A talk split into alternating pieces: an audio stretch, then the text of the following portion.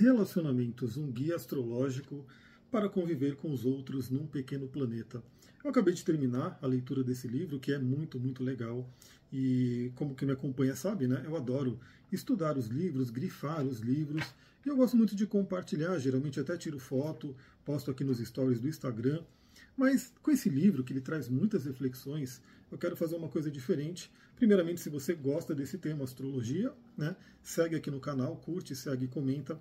Mas eu quero pegar e gravar alguns vídeos onde a gente vai conversar sobre alguns trechos. Eu pensei em fazer em formato stories, mas os stories eles são muito curtinhos para a gente poder ter uma pequena reflexão, nem que seja, né? Então eu vou fazer em formato de vídeo mesmo, em Reels. E aí o que, que eu quero fazer? Eu quero pegar, selecionar alguns trechos aqui, leio para vocês a gente reflete aqui juntos, você deixa a sua opinião aqui, né, o que, que você entendeu sobre tudo isso, o que, que você gostaria de saber mais, e se bastante gente gostar, eu continuo com as reflexões, a gente vai percorrendo o livro e vai trazendo muita coisa.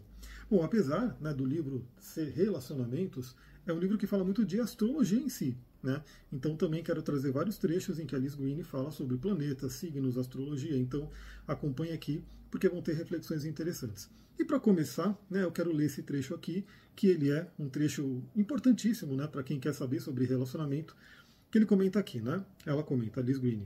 Em termos de relacionamento, talvez o mais importante mecanismo que possuímos para ver dentro da psique seja a projeção.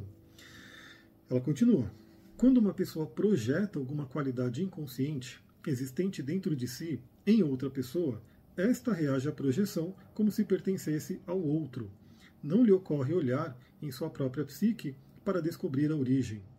Ela vai tratar a projeção como se existisse fora de si, e seu impacto geralmente aciona uma alta carga emocional, porque na realidade a pessoa está encarando o seu próprio inconsciente, o seu ser inconsciente.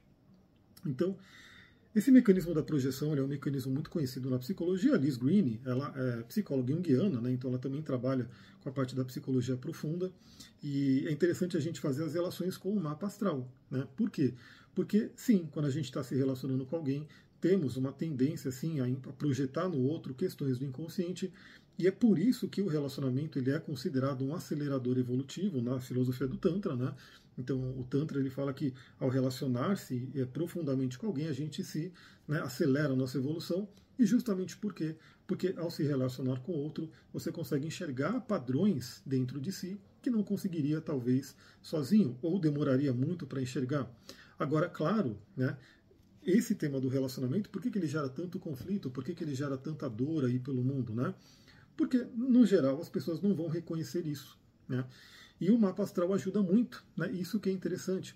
O mapa astral ele demonstra, né, através dos símbolos ali, dos arquétipos, aquela parte sua que pode estar inconsciente, aquela dor que pode estar inconsciente e que você pode acabar projetando em outra pessoa.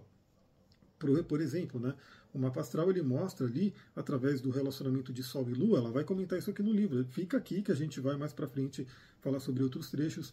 Mas relacionamento entre Sol e Lua, esses dois, né, Sol e Lua e Saturno, né, o Vênus e Marte, dentro do mapa a gente vai ter vários simbolismos que vão demonstrar ali como que ficou gravado na psique da pessoa a temática do relacionamento geralmente por conta da visão que ela teve dos pais, né, dos relacionamento, do relacionamento que os pais tiveram.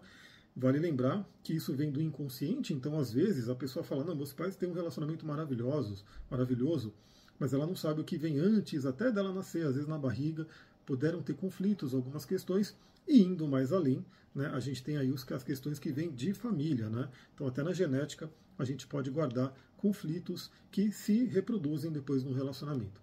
Então, essa temática da projeção é muito interessante. Não é tão simples assim de ver. Também não, não vou dizer que tudo é projeção, ou seja, tudo que você enxerga no outro é uma projeção, mas fica aqui a reflexão para você poder pensar se aquele problema que você está tendo, se alguma coisa te traz uma carga emocional muito grande, possa ser uma projeção ou não. Claro que é legal olhar no mapa, né, porque o mapa pode demonstrar muita coisa que talvez não seja vista facilmente sem olhar aquele guia.